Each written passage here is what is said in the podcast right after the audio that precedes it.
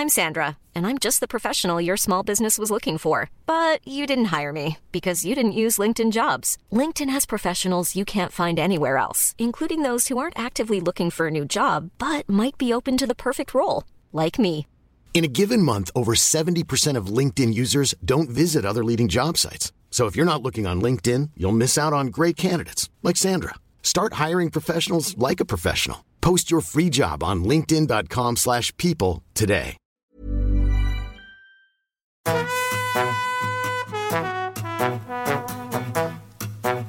Hola, estás escuchando De piel a cabeza, un recorrido por tu salud con Ana y Rosa Molina.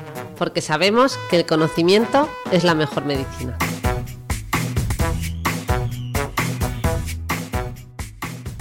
Corre, corre, corre, que no llegamos, Ana. ¿A dónde, ¿A dónde no llegamos? Pues a entrevistar a la doctora Salazar, que esta mujer va corriendo a todos lados y va corriendo hasta trabajar. Bueno, mm, eh, puedo decir cómo le llaman, ¿no? Le llaman la perra del trail, de lo que corre, porque estamos hablando de una médico campeona de trail running. Pero no una campeona cualquiera, casi campeona de España. Bueno, ahora nos contará ella. Eso, vamos a empezar. Bueno, primero de todo, hola, doctora Salazar. Hola chicas, ¿qué tal? Qué ganas, por fin nos hemos juntado contigo que llevamos mucho tiempo persiguiéndote, pero claro, ¿quién te pilla con ese ritmo que llevas, esas velocidades? Madre mía. Sí, total, siempre, yo creo que desde que nací mi vida siempre ha sido mm, corriendo y en movimiento. Eso está claro. Correr, pero no por estrés, que alguno estará diciendo ¿qué- de qué hablan, ¿no? Porque aquí vamos a hablar de ejercicio físico como, ¿no? De deporte como herramienta de vida, ¿no? Y vamos a hablar de, de este como filosofía, eh, como nuestra mejor medicina, ¿no? Bueno, no sé si la mejor de todas, desde luego muy buena medicina, y lo vamos a hacer hoy de la mano de la doctora Cristina Salazar, que es médico intensivista en, en Málaga, en el Hospital Clínico. Eh, además, ella se ha focalizado durante muchos años a estimulación cardíaca, con lo cual sabe muchísimo. O sea, yo creo que no puede haber un perfil más potente para hablar de este tema, ¿no, Ana? Bueno, eh, además es que la historia de Cristina, o sea, tenemos que, está muy bien esta presentación profesional que has hecho porque es una médico excelente y una gran especialista de, este tema que comentabas, pero lo más bonito de Cristina o lo que más nos llega a todos es la historia de superación que hay detrás, porque Cristina aquí donde la veis, eh, y ahora le dejaremos que se presente ella misma, pero nosotras que la conocemos y la queremos mucho, es eh, una gran médico que a una edad, pasados los 40, vamos a decir Cris, ¿no? Eh, está ganándolo todo. O sea, está ganándolo todo en temas deportivos y además está usando el deporte no solo para eh, pensar mejor, eh, regular mejor sus emociones, como modo de vida, como filosofía de vida, como decía Rosa, sino para además eh, ahora mismo incluso vivir de ello, ¿no? Porque está haciendo una transición a medicina del deporte que ahora nos contará súper interesante. Sí, sí, bueno, eh, pues me habéis definido profesionalmente súper bien, pero yo creo que no podría ser yo misma sin, sin el movimiento desde que nací, ¿no? Lo que lleva adentro, ¿no? Cristina Salazar es movimiento y movimiento es pensamiento, ¿no? Eh, como habéis dicho, pues yo soy doctora por la Universidad de Málaga, eh, especialista en medicina intensiva. Eh, intensivista, pues nos hicimos famoso en la pandemia, que es el especialista en tratamiento del soporte del paciente del la fracaso. vuestra especialidad salió a la luz. Con Sí, la sí, sí. eh, nuestra especialidad salió a la luz. eh, todo, el mundo, todo el mundo quería un intensivista a su lado y bueno, y, y eso pues no has, has hecho a estos especialistas pues un poco gestionar el estrés eh, de, pues, de decisiones de la vida y de la muerte del paciente que voy a decir y, y esto pues creo que me ha definido tal, tal y como soy, pero aparte de eso y aparte de estos años de, pues, de dedicarlo al hospital, eh, el tema de estimulación cardíaca, que es otro foco en mi vida profesional en los años de- del clínico, ¿no? porque me gustaba tanto el corazón que la estimulación cardíaca pues eh, me focalicé en esos años, fui responsable de la unidad eh, a nivel nacional de, de la Sociedad de Medicina Intensiva, pero bueno, todo esto pues me llevó a nivel profesional a llegar, pues, a, a llegar a un estatus profesional pero sentía como tantos profesionales que las guardias o estar más de 200 horas al mes en un hospital, pues iba rompiendo mi reloj, interno, ¿no? Y bueno, y vosotros diréis, bueno, pero ¿qué reloj, Cristina, si está todo el día corriendo? Bueno, pues los seres humanos pues estamos regulados por un reloj, ¿no? Que sincroniza pues eh, nuestro comportamiento de cuando estamos cansados o cuando estamos eh, despiertos, ¿no? Y mi cronotipo, que define mi comportamiento, pues siempre ha sido alondra. Yo no sé cuál, yo creo que vosotros sois más búho que alondra, ¿no? Pero bueno, eh, las guardias nocturnas me hizo pues una desincronización circadiana constante y vosotros sabéis que esto pues al final puede acarrear problemas de salud físicos y mentales. Hay más que estudios publicados de trabajar por la noche en un hospital, bueno, o, otros trabajos nocturnos, ¿no? Que te dan pues más prevalencia de enfermedades y por lo tanto pues decidí en el año 2019 eh, como no iban a cambiar tema de guardias eh, como tantas especialidades, especialidades a día de hoy, pues decidí cambiar mi, profesión eh, y, y, ahora pues hago medicina deportiva, que tengo el foco a nivel deportivo, que es lo que siempre me ha gustado. Y bueno, y una fase de la vida y una fase en la que pues me he rehecho de otra forma profesional, pero vivo en sincronía ¿no? con lo que siento y con lo que me gusta. Ay, qué bien, qué historia más bonita, Cristina. La verdad que yo te admiro profundamente. La verdad que eres un ejemplo y, y, te, he oído hablar, ¿no? O sea, cuando nos estabas hablando de lo intensivista, decía, jo, la verdad es que encima vosotros es una especialidad, ¿no? En la que tenéis un contacto tan especial eh, con el ser humano, con la vida, ¿no? Con nuestros límites al final. Porque fíjate que una de las preguntas que teníamos en este podcast hoy para ti era hablar de nuestros límites del cuerpo con respecto al deporte, ¿no? Pero es que esto lo podemos extrapolar al día a día de un intensivista, ¿no? De los límites de, de, la vida, ¿no? Que vosotros lo tenéis muy presente, ¿no? A diferencia de otras especialidades.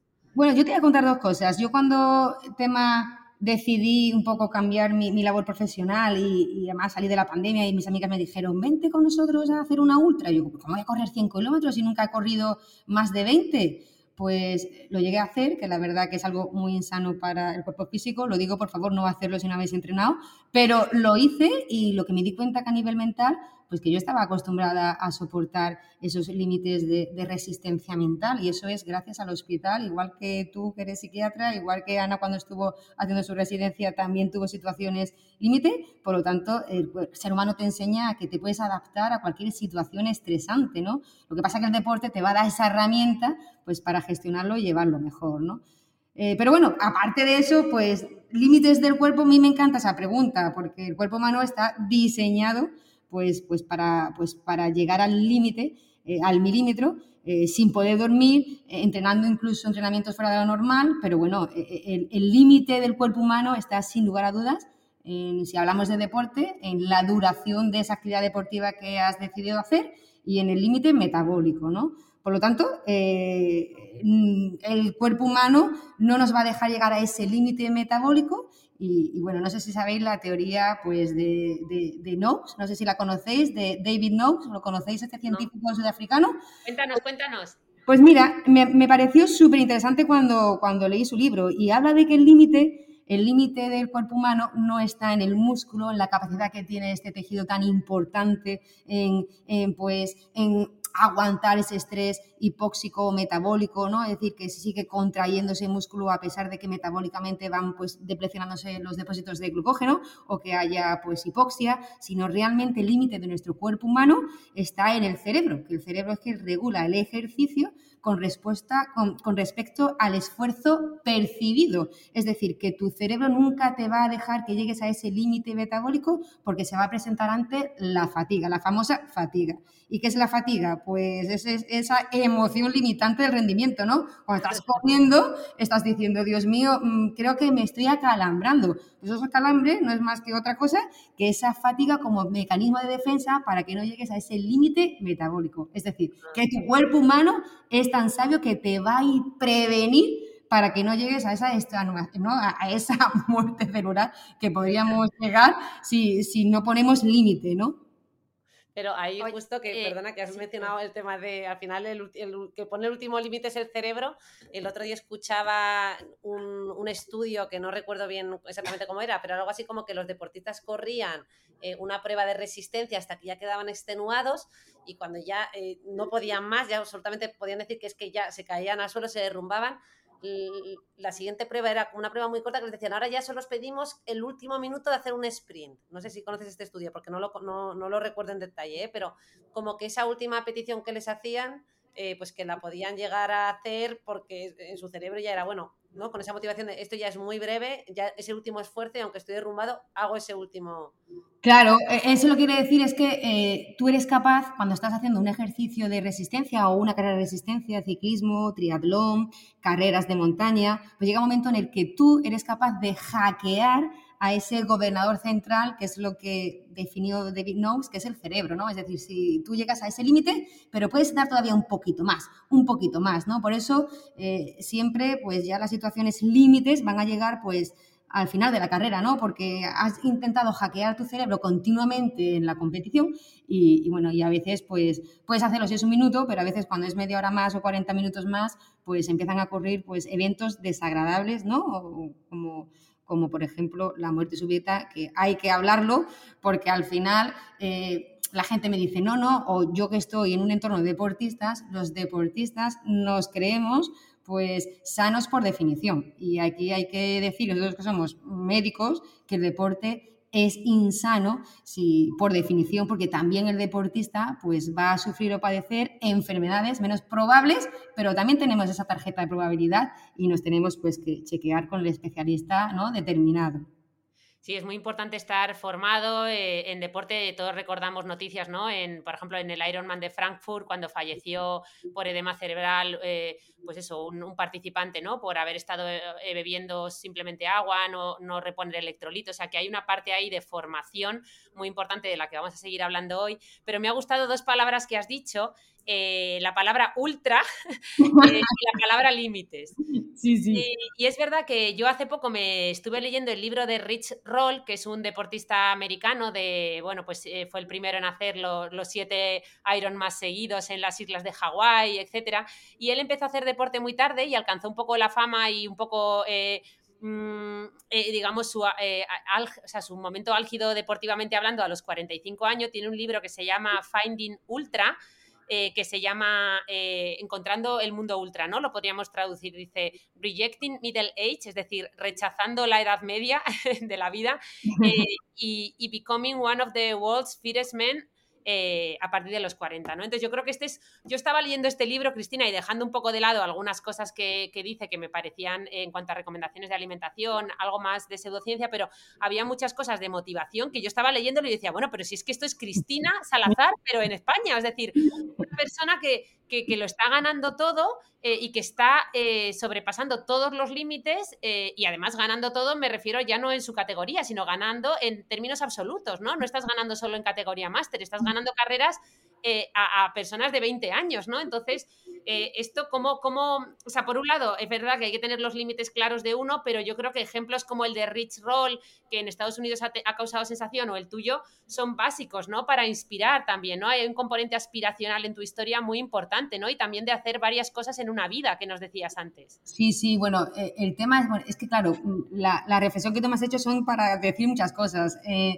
En primer lugar, mira, eh, la filosofía de vida o la filosofía ante una competición, ante un evento de resistencia es tan tan bonita porque es un desafío de varias horas contigo mismo. Es decir, la gente, pues no sé, eh, yo creo que al final lo más importante es cómo le hablas tú a, ti mismo, ¿no? Yo creo que nos centramos en las relaciones con los demás y cuando yo creo que lo principal es la relación que uno tiene contigo mismo. Y el deporte de competición, de resistencia en la montaña, naturaleza, en el ciclismo, en el triatlón, constantemente estás intentando llegar a tu límite individual. Quiere decir con esto que probablemente la gente que gane es que eh, le da igual un poco el tema de posición. Es decir, a mí me da igual en una carrera que da primera, segunda, tercera, porque probablemente el que me ha ganado, pues eh, está más fuerte que yo. Pero yo lo que intento es, en ese día, en esas condiciones, que a lo mejor el otro día pues hice una carrera y tenía la regla, pues jugar las, las barajas que tenía en ese momento, ¿no? Las cartas que tenía en ese momento. Yo puedo elegir eh, las variables que tengo ese día e intentar que sean las mejores para dar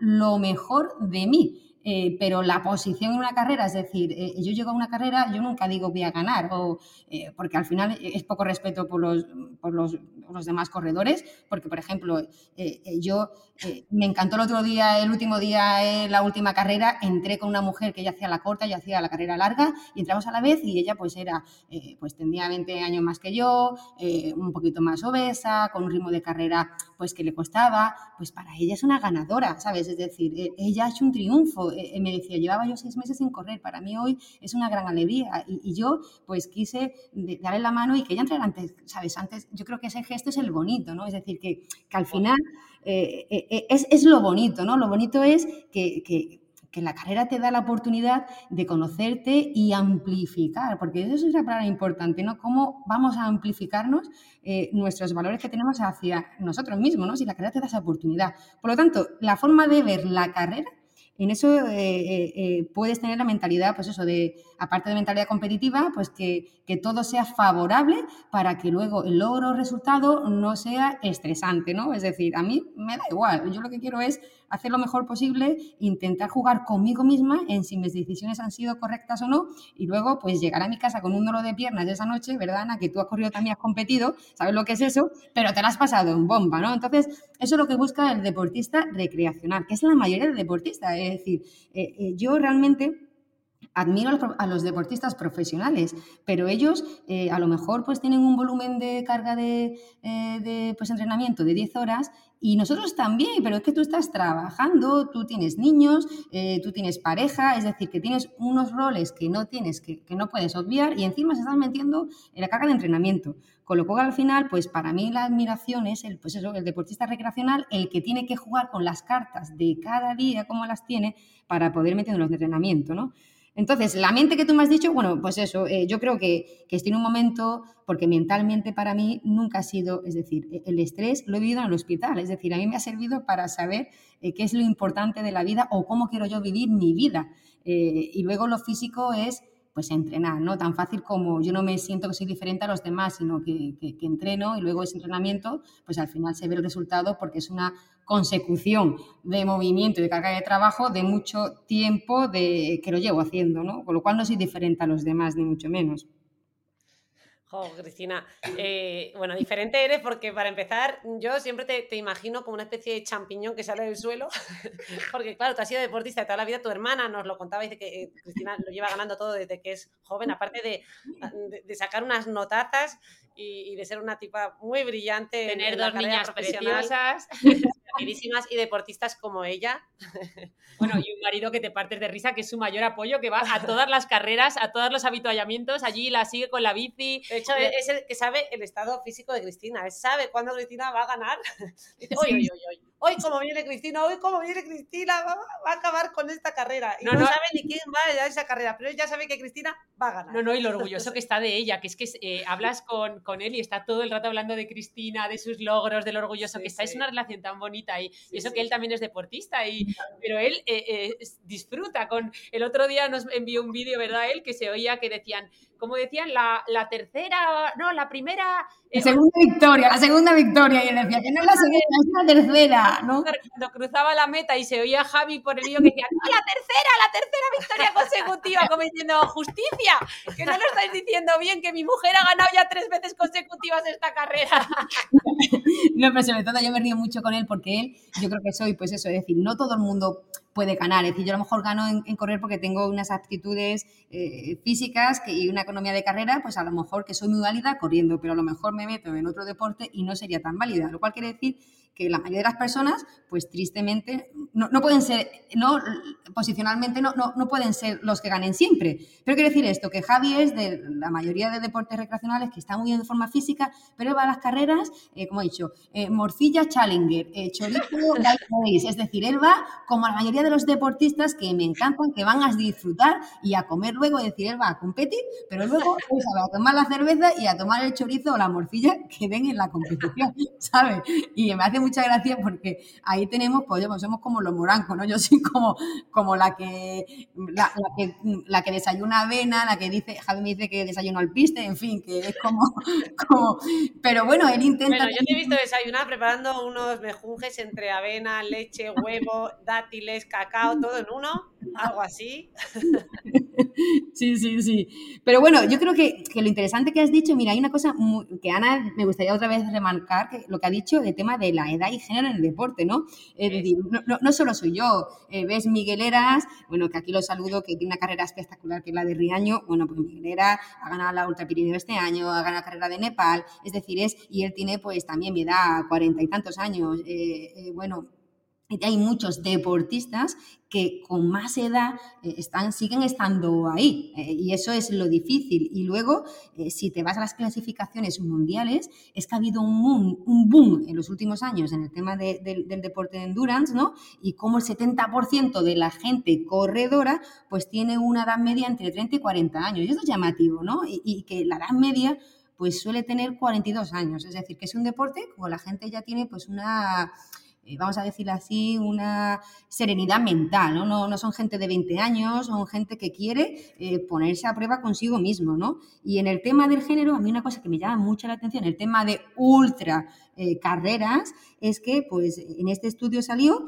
que sí, que, los hombres son más rápidos que las mujeres en carrera de 5K, ¿no? De 5 kilómetros, porque tienen pues mayor consumo de oxígeno, ¿no? y, la gente dirá, bueno, ¿qué es el consumo de oxígeno? Que lo veo muchas veces escrito ¿no? En los artículos, pues el consumo de oxígeno es la capacidad que tiene tu organismo pues de absorber el oxígeno de la atmósfera, de eh, de transportarlo, de utilizarlos por los tejidos musculares. Es decir, te va a decir la relación que hay entre tu corazón y la capacidad que tiene el músculo de, utilizar ese oxígeno para la creación de energía. Y bueno, y el hombre y la mujer pues somos estructuralmente diferentes y el hombre pues por mayor masa muscular, eh, mayor masa del músculo cardíaco eh, y bueno, mayor cifras de hemoglobina pues tiene mayor consumo de oxígeno. Evidentemente, en carreras de 5K 10K o maratón van a ser más rápido que nosotros. Pero ¿qué pasa en la ultradistancia? Y esto es que me encanta, porque cuando lo leí, lo leí varias veces para creérmelo y luego lo verifiqué cuando iba a carreras de ultra resistencia. Y es que las mujeres, a partir de 100 millas, esta diferencia de velocidad en el kilómetro se reduce un 0,25%, es decir, que prácticamente van al mismo ritmo corriendo carreras de ultradistancia. Y bueno, a partir de 313 kilómetros, el problema es correr 313 kilómetros seguidos, pues ya la mujer es más rápida que el hombre. Bueno, ya ahí llega, ya ahí, ¿quién llega ahí? yo no llego, yo no llego, pero la conclusión está muy clara, ¿no? Que, que como la mujer regulamos mejor, eh, somos más sensatas a ritmos mucho más largos y, bueno, y, hecho, y eso hace que, que, no es determinante en carrera solo el consumo de oxígeno, sino realmente es la gestión de carrera, ¿no? La determinante. O qué bueno, Cristina. O sea que al final, con la edad que todos diríamos, ¿no? Que alguien de 20 años va a ganar más carreras que alguien de 40, hay una serie de factores que, ¿no? Que tienen que ver con, pues, con todo esto que nos has comentado, que, ¿no? que nos da también una ventaja. Y con el género, pues lo mismo, ¿no? Eh, al final, eh, en función de qué condiciones estemos, ¿no? Si estamos hablando de, ultra, ¿no? De carreras de un montón de kilómetros, ahí parece que las cifras eh, cambian, ¿no? Así sí, que, sí.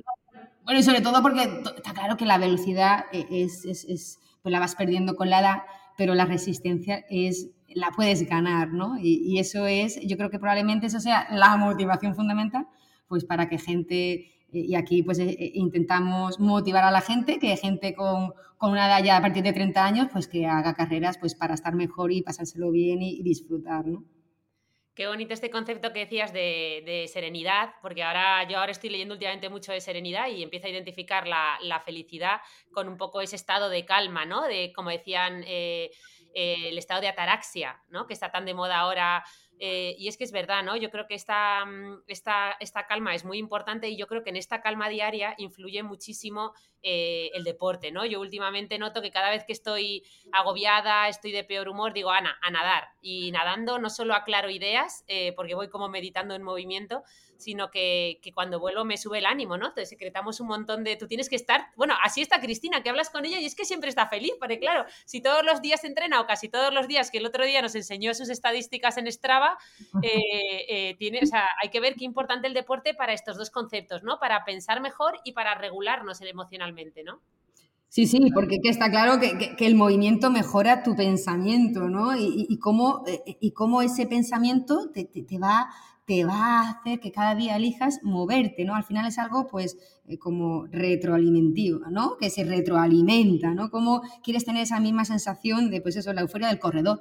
Y la euforia del corredor es porque eh, ya sabemos la relación y el impacto del ejercicio en el cerebro y cómo, pues, estamos diseñados, pues, para tomar decisiones en movimiento y cómo ese movimiento empieza molecularmente, pues, a, a descargar una serie de hormonas que, Rosa la sabe muy bien porque todavía la trata en consulta, que pues son las famosas pues, serotonina, endorfinas y, luego la gran relación que existe entre cerebro y músculo que genera pues a, día de hoy ya sabemos más unas miocinas que tienen una, eh, eh, que tienen una gran relación con el cerebro en el tema de la amplificación de la relación entre las neuronas entre una y otra. Con lo cual al final, eh, si tú sin darte cuenta, pues buscas esa ansiada euforia del corredor, ¿no? que no es, más, no es que más y menos que esa amplificación de los neurotransmisores que hace pues eso, que te sientas tan bien, ¿no? Y por eso, a pesar de que no tengas ganas de salir a entrenar, terminas siempre más feliz de lo que has empezado. Y además todo es empezar, eh, es eh, eh, terminar entrando en ese círculo virtuoso que tú decías, que cada vez te cuesta menos entrar. El primer día te cuesta más, pero luego si lo vas cogiendo como rutina y, entras en el círculo virtuoso y es que ya es algo que, te falta, sino, o sea, que es, Y además, oye, hemos empezado aquí diciendo que veníamos corriendo, pero, ¿verdad? Cristina y yo un día hablábamos pensando en un futuro título de libro, decíamos correr para parar. Eh, sí, sí, Es que es así, ¿verdad? Porque al final el ejercicio físico nos hace parar, nos hace bajar revoluciones, nos relaja cuando vamos a toda velocidad, ¿no? Eh, sí. Sí, a, mí, a mí hay dos cosas que me gustaría decir. Eh, bueno, es que el, yo que hago deporte de naturaleza, para mí es, es, lo, más, ¿no? Es decir, el, yo creo que la gente no, nos, focalizamos en, pues no sé, en parámetros a lo mejor que son absurdos, ¿no? En el tema de, no sé, por ejemplo, yo ni mire mi consumo de oxígeno, ni, ni mi frecuencia cardíaca, ni, ni, es decir, cuando yo salgo eh, me olvido de todo, ¿sabes? Eh, y, vivir con la naturaleza al final, pues me, ocasiona disminuir los niveles de estrés, tomar buenas decisiones, entrar en estado famoso de flow, que todo el mundo quiere entrar en estado de flow, y yo lo consigo porque al final mi cuerpo, mi mente, lo que hago es eh, se queda interrumpido de cualquier interrupción. Es decir, yo el móvil es que nada más estaría para llamadas de mi familia, pero con tal de no caerme cuando corro, porque yo corro, me encanta tirarme hacia abajo, porque al final yo creo que lo más importante es que nos olvidamos del movimiento, es decir, nos centramos en correr, no hay que correr, hay que moverse, hay que mover las articulaciones. Yo cuando veo gente de miedo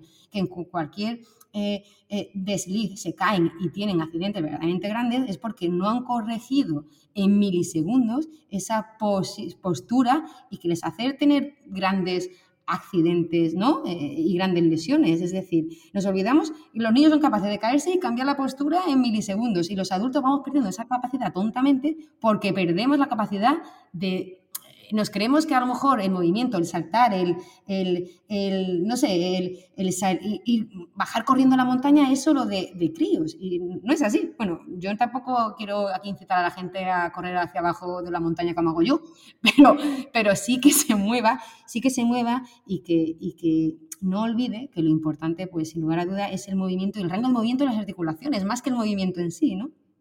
Qué bueno este matiz, Cristina, sobre todo por haber incorporado el tema del verde, ¿no? Que está tan de moda en este podcast, lo hemos comentado alguna vez con el Shinrin Yoku de los japoneses, que no es exactamente volverte un abraza árboles, sino simplemente intentar pasar más tiempo en, la naturaleza cerca del verde. De hecho, hay muchos estudios ya en dermatología, por ejemplo, llevándolo a Mediterráneo, que han demostrado que los que los dueños de mascotas, por ejemplo, eh, que además tienen dermatitis atópica, pues la dermatitis atópica mejora o tiene una mejor evolución gracias a que los dueños de mascotas indirectamente les toca pasar más tiempo en el verde, ¿no? Entonces, yo creo que ya si juntamos deporte con verde, pues efectivamente entramos en ese estado ya de fluir absoluto que tú decías, de ese, eh, de ese psicólogo eh, eh, de nombre Suski, pero hablando de una psicóloga que sí que tiene nombre, bueno, una psiquiatra que sí que tiene nombre pronunciable, todo esto nos lo cuenta muy bien Rosa en su libro Una mente con mucho cuerpo. Aprovechamos para hacer intrapromo, más allá del libro que queráis escribir juntas. Bueno, ya haber dicho psicóloga, no tenías muy claro si era psicóloga, psiquiatra tu hermana. No, bien, ¿eh?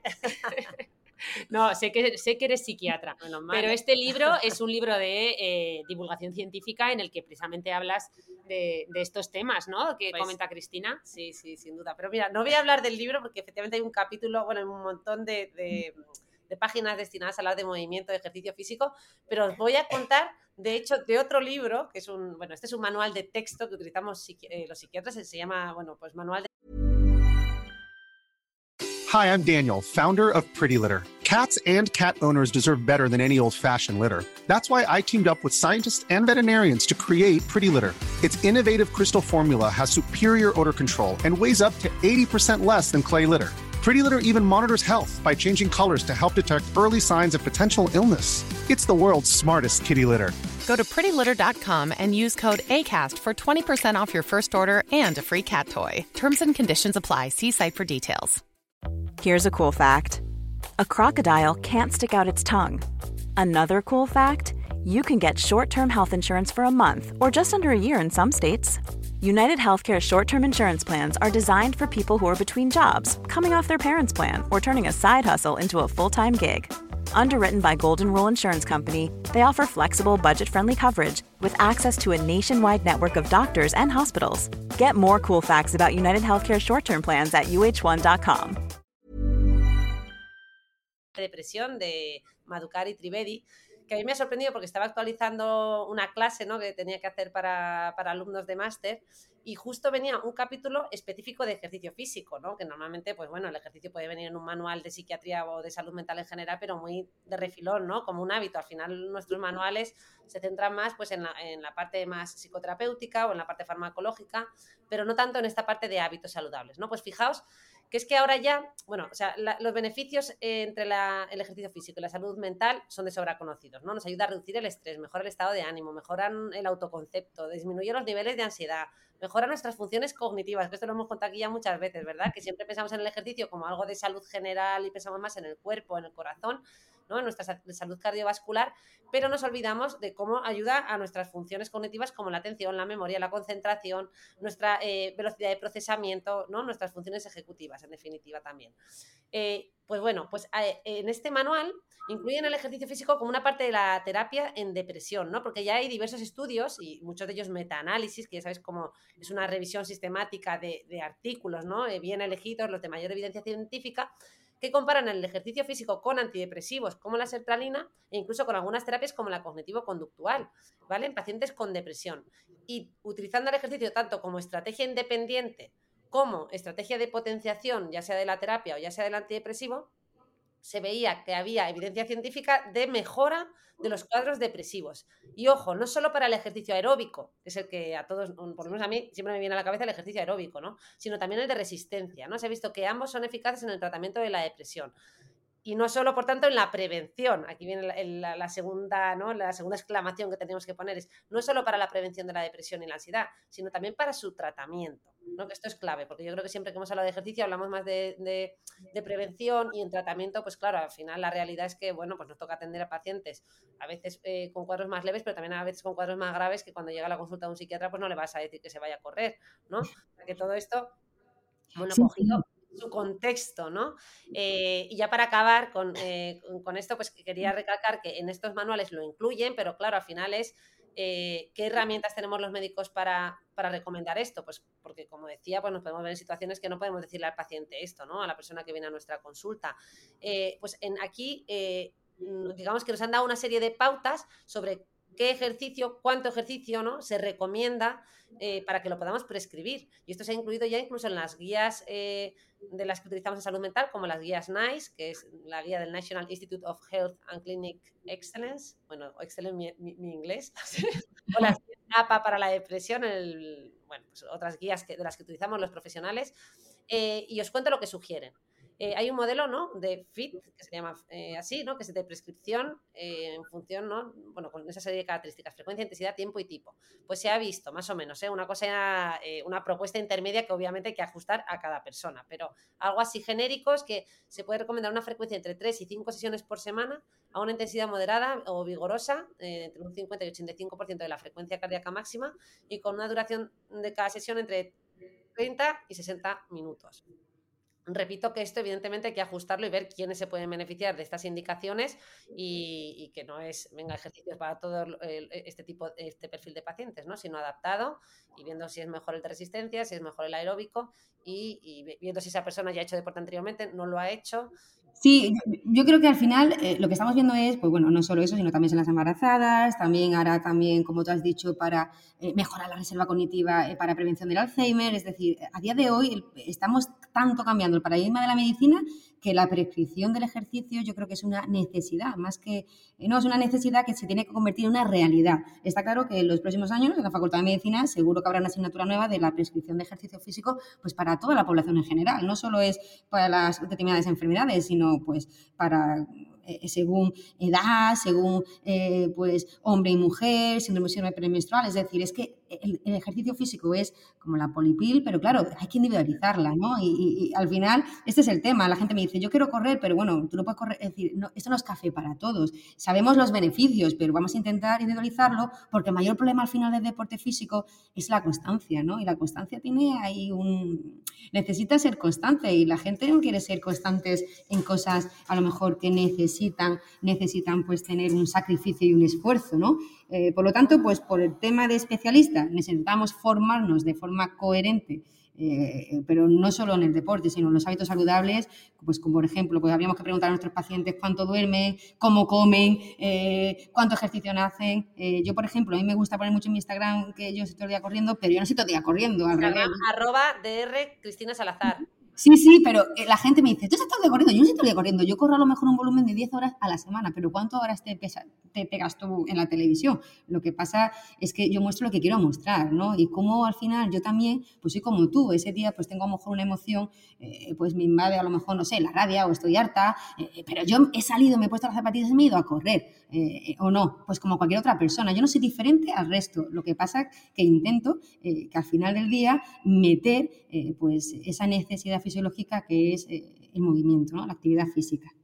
Yo, de hecho, siempre digo, cuando tengas, cuando me preguntan, ¿no? ¿Cómo gestionar tus enfados? Digo, ve a correr tus enfados.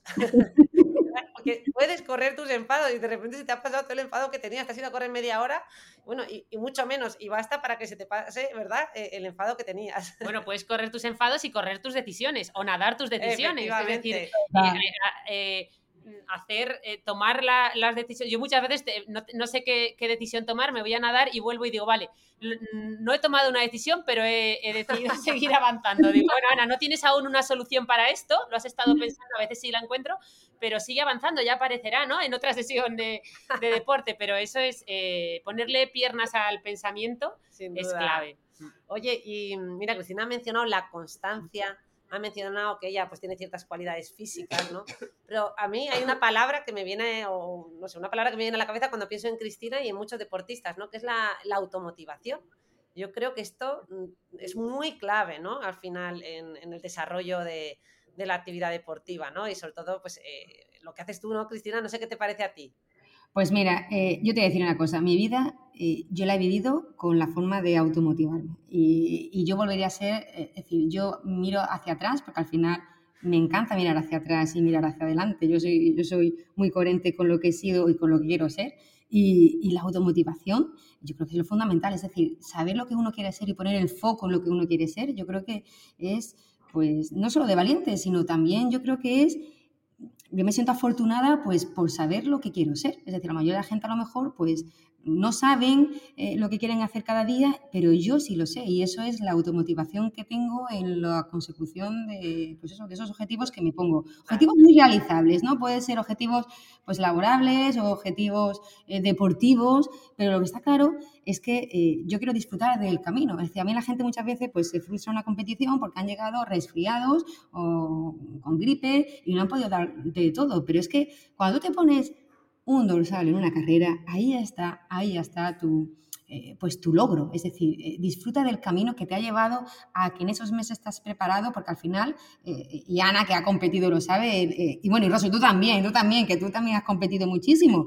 Eh, eh, nada más ese proceso de entrenar con los amigos, eh, de, cuidarte, de, intentar mimarte a ti misma, ese realmente es el proceso de disfrute. No, es la carrera en sí, la carrera en sí es, otra cosa, ¿no? Es, es ahí, pero por eso mismo la automotivación interna, ¿no? que es la que probablemente la más pura, la, que, la que realmente es la que te define a ti, es la que pues, e, en el mundo, en, el tema deportivo, si quieres ser deportista, bueno, o, incorporar nuevos hábitos saludables, probablemente sea la variable esencial y la imprescindible que haya que tener, ¿no? Claro, porque oye Cristina, no lo hemos recordado, pero automotivación, como tú has dicho, esa, es esa motivación más interna, más intrínseca, ¿no? Es la conducta que se lleva a cabo por el placer que se obtiene de ella y no por tener una recompensa externa. En la, cuando hablamos de motivación extrínseca, sí que es, hablamos de una motivación más guiada por factores externos, ¿no? En la automotivación movilizamos nuestros propios recursos para actuar. Yo siempre digo que eh, en la extrínseca hay un motor externo y en la intrínseca el motor eres tú. Claro que sí. Eso, por ejemplo, y a mí me gustaría decir, añadir a esto, que no sé si habéis leído, a mí me encanta, pues, Phil Jackson, me, encanta su filosofía, su forma de cambiar, porque yo creo que al final la relación con que tienes, el gesto, la forma de hablar que tienes, pues, si eres entrenador o, mismo, ¿no? A, un compañero, eh, sacas lo mejor de ellos, ¿no? Y, Phil Jackson decía a, sus a sus deportistas que, bueno, que, que, el pensar en ganar es el juego de los perdedores. Y es verdad, ¿no? Es decir, al final cuando, cuando uno, por ejemplo, cuando uno va, ya va pensando en ganar, ahí, ahí ya ahí se tienen más probabilidad de en perder esa competición que en ganarla, porque realmente eh, eh, hay que disfrutar ¿no? de la competición y eso te va a hacer pues, liberarte de ese estrés, de esa presión y probablemente pues jugarás mejor esa competición. ¿no? Y, y cómo, por lo que he dicho, cómo leerte a ti misma, hablarte en una competición estás continuamente hablando a tu cuerpo, pues te va a hacer probablemente ser, ser más vencedor, ¿no? Sí, no, no, y además que esto que decías es súper, o sea, disfrutar del camino al final es, es lo que es la felicidad y es la vida, ¿no? Hay un concierto de Bruce Sprinting que el otro día me recomendaba un compañero que se llama Juan Gavín, otro dermatólogo, pero muy filántropo, que me, que me decía, tienes que verlo porque en el concierto dice y explica cómo, bueno, pues dice, cuando eh, recorres el camino de la fama, del éxito o del dinero, por ejemplo, ¿no? Y llegas eh, dices, pues luego tienes que hacer el de vuelta, porque ya has llegado, ¿no? Entonces es como, y, te das cuenta que allí no hay nada y tienes que seguir buscando, ¿no? Entonces eh, es verdad que me ha encantado esta frase que has dicho de, el que va para ganar, en el fondo es una, forma de empezar perdiendo, porque al final eh, lo importante efectivamente es el camino. Pero me ha gustado también mucho mm, que decías, bueno, estabas hablando de automotivarse, pero tú eres una gran motivadora, no sé cómo se llama motivar a los demás, ectomotivación, o cómo se no sé cómo se llama, pero desde luego yo este verano, tras una racha durilla personal en la que había dejado de hacer deporte, pues Cristina nos subió a todos al Mulacén,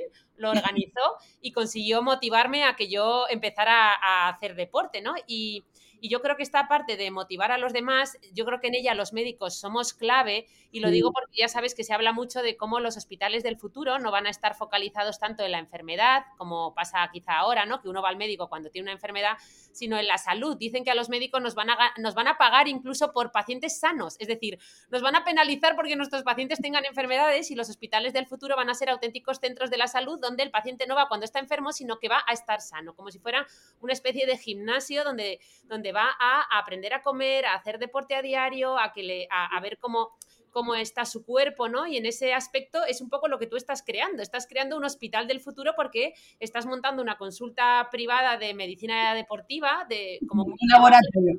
Estoy creando un he creado un laboratorio. Un laboratorio.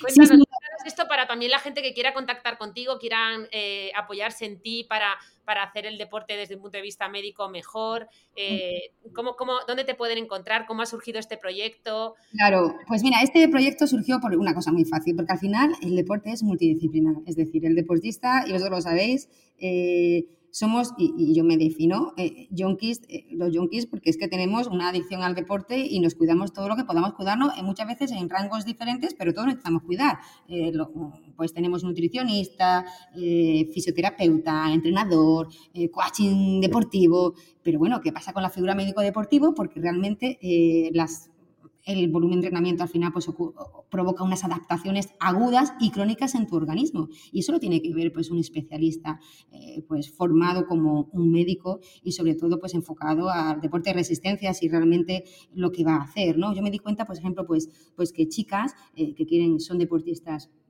pues, profesionales o casi profesionales o gente de menos, menos nivel profesional, pues que intentan tener una composición corporal óptima con muy poquita grasa y hacen restricciones calóricas y, bueno, y luego pues se ven que tienen pues problemas, eh, disminución de estrógenos y esto le lleva a los años pues tener pues problemas de mineralización ósea eh, porque el comportamiento de la mujer es totalmente diferente al hombre o como por ejemplo pues compañeros míos que hacen una ultra endurance pues luego pueden tener problemas de disfunción del ventrículo derecho, es decir que y no se miran. Y, o luego por ejemplo aquí que es una carrera muy popular la 101 pues que es la carrera más popular de ultra aquí en Málaga pues cuando ocurre en los hospitales el hospital de Ronda se llena de gente con radiomiolisis deshidratación deshidratación porque al final eh, esto no hay que olvidarlo que el deporte de tantas horas es un estrés tan agudo tan agudo tan agudo que, que, claro que, hay que verlo con sensatez. Y luego pues yo soy la primera la más intensivista de que el deporte hay que hacerlo en sitios seguros no y luego que tengan ambulancias correctas porque si hay algún sabemos que pues bueno, que puedes tener problemas médicos y hay que solucionarlo lo más rápido posible. Lo cual quiere decir es que el deportista puede sufrir eventos eh, de todo tipo y, la figura de médico deportista en el que tenga empatía, que sepa lo que es sufrir, que sepa la nutrición eh, del deportista, cuántos gramos de, hidratos de carbono tiene que consumir, que te mida exactamente tu metabolismo, que te haga un ecocardio, que vea si tienes pues FA, que es la rime más frecuente en el, corredor de, endurance, eh, que te vea pues qué, qué dosis de vitamina D tienes que tener para hacer una, pues una en periodo de temporada o, en tapering o ver, por ejemplo, pues analíticamente cómo pues esas, eh, esas adaptaciones del entrenamiento eh, eh, está haciendo en tu cuerpo. Todo esto pues me ha hecho la necesidad de abrir un laboratorio, de bueno, mi consulta, pero con un laboratorio, un ecocardio, de hacer una prueba de esfuerzo con gases y, con una analítica con suplementación erogénica, porque entiendo, porque yo quiero ser como el deportista, quiero cuidarme y quiero cuando vaya a una competición hacer lo mejor posible, pero tengo pues esa visión pues que tengo que poner al servicio del deportista, ¿no? Bueno, nos vas a poner ahí a correr a todos en tu laboratorio. Ya me he imaginado corriendo en una cinta llena de electrodos, con una mascarilla. Me encanta que Lo de la vitamina D miedo me ha dado, porque siendo dermatóloga, la fotoprotección tan estricta que hago, a ver, a ver, no, los dermatólogos... Ana, pues claro, no, no, leo muchísimo yo de, vitamina D y, mira, y es verdad que, que en verano bueno, además yo, también me he hecho, ¿eh? yo no quiero, no quiero la cara de runner, eh, cara de runner, pero bueno, que, que, incluso en invierno ya sabes que hay que suplementarse, porque, bueno, sobre todo los deportistas, porque a los niveles que, hay que alcanzar pues con, la radiación ultravioleta en invierno es imposible, ¿no? Somos deficientes. Y bueno, y la suplementación de vitamina D, siempre hecha pues con sentido común y con un especialista, es muy importante, sobre todo en invierno, ¿no? Y estamos en enero, no digo nada.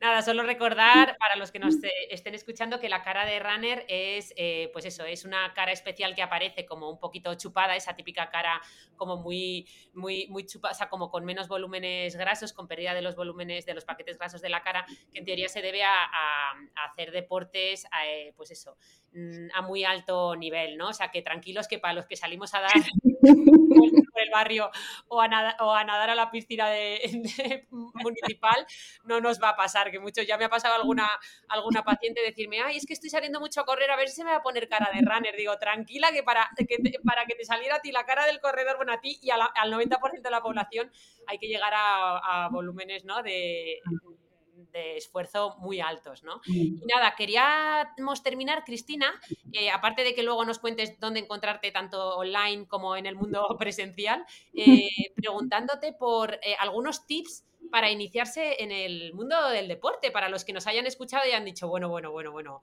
tengo que empezar a hacer deporte mañana mismo para, para regularme mejor, para pensar mejor, para tener un cuerpazo, que oye, lo estamos aquí dejando de lado, pero también está bien. y, Está, claro, está claro que este podcast es como neurona espejo, ¿no? Estamos intentando crear, ¿no? Que la gente, con lo que le estamos contando, ¿no? Creen el, el hábito más saludable y que necesita más constancia. Pues mira, eh, sin lugar a dudas, hay que trabajar, porque siempre nos vamos a lo físico o a lo cognitivo. Yo creo que hay que trabajar las dos cosas, ¿no? Hay que trabajar lo cognitivo para que pues, tu mente eh, juegue a tu favor, ¿no? Porque realmente el mayor problema y la mayor resistencia va a ser pues ese pensamiento negativo que te va a decir de por qué, ¿no? O mañana, mañana hago deporte, ¿no? Hoy no. Y, bueno, ¿y cómo creamos el hábito? Pues mira, eh, lo que he dicho, hablarle eco-friendly a ti mismo, me encanta la palabra eco-friendly, ¿no? Como los domésticos hay que intentar ser lo más eco-friendly, es decir, si, si el primer día pues has podido 10 minutos, pues 10 minutos, pero ya lo has hecho, ¿no? Has, ya has llevado a la acción. Disfrutar del camino, que lo hemos dicho, eso es esencial. Tener un plan, es decir, cuando uno quiere ponerse a entrenar pues por el objetivo que sea, que siempre al final son objetivos banales, ¿no? Como quiero tener un cuerpazo en verano, mm, perdona, ¿sabes? Quiérete a ti mismo, es decir, tu, cuerpo lo, vas a ir modelando poco a poco, pero el objetivo no es estar perfecto en, bikini, ¿no? Hay que hablarle, pues, de que, pues eso, hablarle bien a tu cuerpo, tener un plan, eh, tener un plan de ejercicio, para eso si no sabes, pues tendrás que acudir a un profesional, para ello está la figura del entrenador, que creo que es esencial, escribirlo eh, a diario, es decir, yo lo que hago desde hace muchos años, es la noche antes, pues me escribo eh, lo importante de mi día al día siguiente y siempre está eh, el, por ejemplo, ¿no? ¿A, qué hora voy a entrenar ese día? Pues si voy a entrenar hasta la tarde porque a las 5 tengo que entrenar a las niñas, pues a la una ya estoy comiendo, ¿no? Entonces, cómo escribir me va a facilitar, no meterlo en, la agenda, no escribirlo en el móvil, porque al final el móvil eh, no... Pierdes, yo, yo, creo que, yo creo que pierdes, ¿no? Pierdes la acción, ¿no? Al final el móvil no te crea esa responsabilidad como si la escribes de tu propio puño, de tu propia letra, ¿no? Has hecho un esfuerzo mental eh, en, escribir una necesidad. Eh, luego, pues si ese día no has entrenado, pues no pasa nada, no pasa nada, no vas a perder tu rendimiento ni tu, ni tu forma física. Y, luego, pues... Eh, eso es el tema cognitivo y tema físico, pues empezar poco a poco. Es decir, si yo tengo 40 años y quiero empezar a correr, pues primero hay que hacer la fuerza. Incluso nos encanta hablar de fuerza porque con la fuerza, si el objetivo tuyo es perder peso, vas a perder más peso eh, haciendo fuerza, que es el mejor estímulo para la creación de tejido muscular que correr y encima menos lesivo, ¿no? Porque correr en, sin principio, sin mover mucho las articulaciones o tener unas articulaciones en desuso, pues te va a producir dolor y ese dolor pues te va a crear que no lo hagas. Por lo tanto, yo diría, eh, abrirle, ¿no? Eh, que tu cerebro o tu mente esté a tu favor y que luego empieza con trabajo de fuerza dos o tres veces por semana y, y ve un profesional si el plan no sabes hacerlo, ¿no? Cristina, estupendo, ¿no? Yo creo que nos ha dado un montón de, buenos hábitos. Eh, me ha hecho mucha gracia porque cuando estabas, has, empezado hablando de las neuronas espejo y del contagio, que por cierto, yo cada vez que estoy contigo, efectivamente me contagio de esas ganas de hacer más. Y de esa ilusión, esa motivación, esa alegría que transmite, ¿verdad? Es que es única. No, no, pero yo digo una cosa, yo, mm, es que al final, eh, mira, hay dos cosas a mí, hay cosas que me llaman mucho la atención y siempre las escribo, ¿no? Me, pero las escribo, lo intento recordar y es eh, a mí me da mucha la atención, yo me acuerdo hace dos, no sé lo que era el Instagram, me acuerdo aquí, y, siempre decía, yo quiero conocer, cuando ya me metí en el mundo de Instagram, yo decía, yo quiero conocer a Rosa y Ana Molina, qué, qué, médicos más, más, de verdad, qué famosas, qué, influyentes, qué, inteligentes, qué inteligentes, qué guapas, qué todo. Y, cómo no, y cómo y luego también decía, yo quiero entrenar ¿no? con, los triatletas de mi pueblo, ¿no? Entonces quiere decir que cómo eh, ese deseo se puede hacer realidad, ¿sabes? Si, si, si las cosas las puedes desear y sabes que eh, si lo deseas, y lo quiero decir que si lo deseas, puedes llegar a lo que uno desea, porque el pensar te va a llevar a, a, esa, pues eso, a, ese hecho y eso te va a motivar a seguir conociendo pues a gente que te automotive y te amplifique, ¿no? Y como vosotras dos, pues me amplificáis, me amplificáis. Bueno, tú pues nos vas amplificando a todos. Sí, a todos. O sea, aquí la, ya veis lo humilde que es, pero cómo se quita ella mérito todo el rato, pero es una auténtica pasada conocer a poner una Cristina, una doctora Cristina Salazar en tu vida es maravilloso. además ya te la puedes sacar de la mente, porque yo cada vez que voy a hacer deporte me acuerdo de ella, es como si tuviera que rendirle cuentas inconscientemente y me pienso, tengo que decir a Cristina que he ido a correr todavía más. Desde aquí, desde aquí os animamos a que la sigáis en redes sociales, que la podéis encontrar en, Instagram, ¿verdad? ¿Cómo era su cuenta, Rosa? Arroba DR eh, bueno, DR de doctora, punto Cristina Salazar. También en su, en su nuevo laboratorio del deporte. Laboratorio de Fisiología Deportiva en Doctoralia y o en el Instagram también me escriben y, y luego porque yo lo que bueno, lo que tengo clarísimo es que al deportista lo veo ya con su analítica, con, es decir, yo no quiero ver el deportista, yo voy a intentar darle toda la información útil y lo más práctica posible, porque es, ¿no? es, es el objetivo de, de, abrir la consulta, ¿no? Que yo no quiero ser el médico que yo tengo una analítica, te voy el mes siguiente, no, no, vamos a hacerlo todo a la vez, vamos a hacerlo un plan integral, vamos a integrar toda tu información y, y vamos a, a ponerte en el donde quieras ser y, cómo la medicina te va a ayudar a la consecución de tus objetivos, que es realmente el rendimiento deportivo o, bueno, o esa mejora. O, bueno, también ya por último, el tema de los certificados va cambiando mucho en carrera. Ahora los certificados eh, están como no, cualquiera firma ahí un certificado de aptitud cardiovascular y cómo pues van a ir cambiando pues para esa protección, porque también ya por último, el riesgo que te pase un evento cardiovascular fatal es muy raro es muy raro, mm, pero hay que seguir haciendo deporte, pero es verdad que el deporte tiene que ser seguro y para eso la prevención es, y más ahora, eh, está a disposición de, pues eso, del deportista amateur profesional y, no está de más, ¿no? Qué bueno posicionar al médico, como decíamos al principio, que eso, como no solo como el conocimiento es la mejor medicina, sino también como el, encargado de, de, la salud, ¿no? Eh, eso, eso, yo creo que es clave. Y gracias por decirnos que tú sí que nos consideras intelectuales y que sí que escuchas nuestro podcast de pie a la cabeza, porque nuestro último invitado, el doctor Luis Gutiérrez Rojas, nos que no había escuchado jamás un episodio. De hecho, le llama al podcast, le llama de los pies a la cabeza. Y además, cuando le dijimos que había que ver, dice, bueno, es que yo soy un intelectual, como diciendo, ¿cómo voy a escuchar vuestro podcast si yo soy un intelectual? ¿Te acuerdas? Qué grande, qué grande. Sí, sí, sí, nos reímos mucho. Oye, más de uno se va a ir, Ana, después de este podcast. Además, eh, bueno, los que ya corran, pues simplemente han refrescado conceptos, ¿verdad? Eh, se ha quedado con ganas de, hacer más, de, medir esas variables y todas estas cosas que nos cuenta Cristina. Y, y alguno se querrá poner a correr, ¿no? Porque se le han activado esas neuronas espejo, que habrá puesto un vídeo ya de Cristina Salazar en Instagram y, habrán, y ya su cuerpo se habrá puesto mentalmente a correr. Pero oye, os voy a poner aquí ya una pequeña adivinanza a las dos para acabar. Venga. ¿Qué tenemos por la noche que se esfuma por las mañanas? Ah, bueno, claro, pues la, determinación será, ¿no? Esa es la determinación, eso de, eso porque digo porque ahora aquí, ya no tenemos luz, ya es casi de noche, estoy imaginando a alguien que nos está escuchando a estas horas lleno de determinación, pero que mañana por la mañana, no, y que estará diciendo, mañana me pongo a correr, ¿no? mañana, siempre es mañana. No es hoy, es mañana. Y entonces luego cuando se levanta por la mañana, a correr, voy a, correr la cortina. Rosa, ya por último, vamos a determinar cuándo vamos a escribir nuestro libro, porque aquí, aquí vamos a escribir tú y yo un libro y determinamos siempre, pero al final nunca lo hacemos, ¿no? Yo, lo digo porque me lo tengo que aplicar, ¿eh? Además, yo considero que escribe en papel y lápiz, porque, o sea, comparte esto que tú dices, ¿no? Es como más efectivo que cuando lo anoto en el móvil. Yo, no, yo no os digo de, de, escribir el libro con vosotras porque soy tan vaga que aún ni he presentado el mío. O sea, ahí salió hace seis meses y aún ni lo he presentado, Cris. Aún estoy pendiente ahí. Vaya tela, pero iré a vuestra presentación y os apoyaré en, ese libro maravilloso porque yo creo que no hay mejor eh, idea de este, de este podcast que el deporte como, como mejora de. O sea, para pensar mejor, ¿qué narices? Exactamente. Para ser intelectuales, como dice.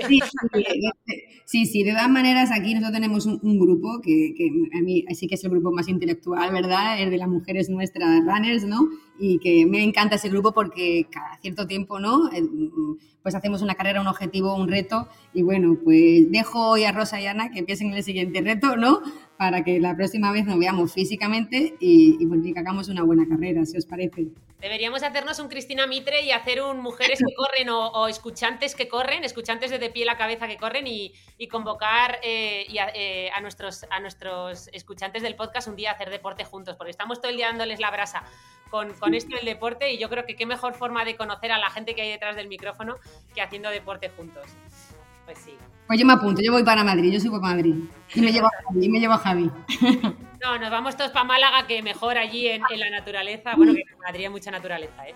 Bueno, vamos a ir despidiéndonos. Cris, no tenemos palabras. Qué pedazo de episodio. Hemos empezado, como siempre, pensando que iba a ser de 20 minutos, pero es que era imposible, porque con toda esta información interesante. Gracias por dedicarnos eh, un ratito, eh, que sabíamos que tenías ahí eh, a las perras, a los niños, a un montón de Gracias por, por, A las perras del tren, a la perra del tren, cuando he dicho perras. Claro, Es que le llaman la perra del tren y la Cris, pero gracias, gracias de corazón por dedicarnos este ratito a vosotros. La verdad que yo me siento muy afortunada.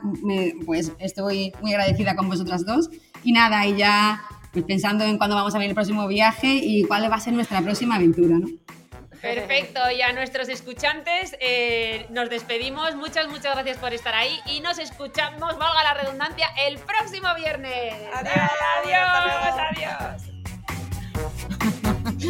adiós.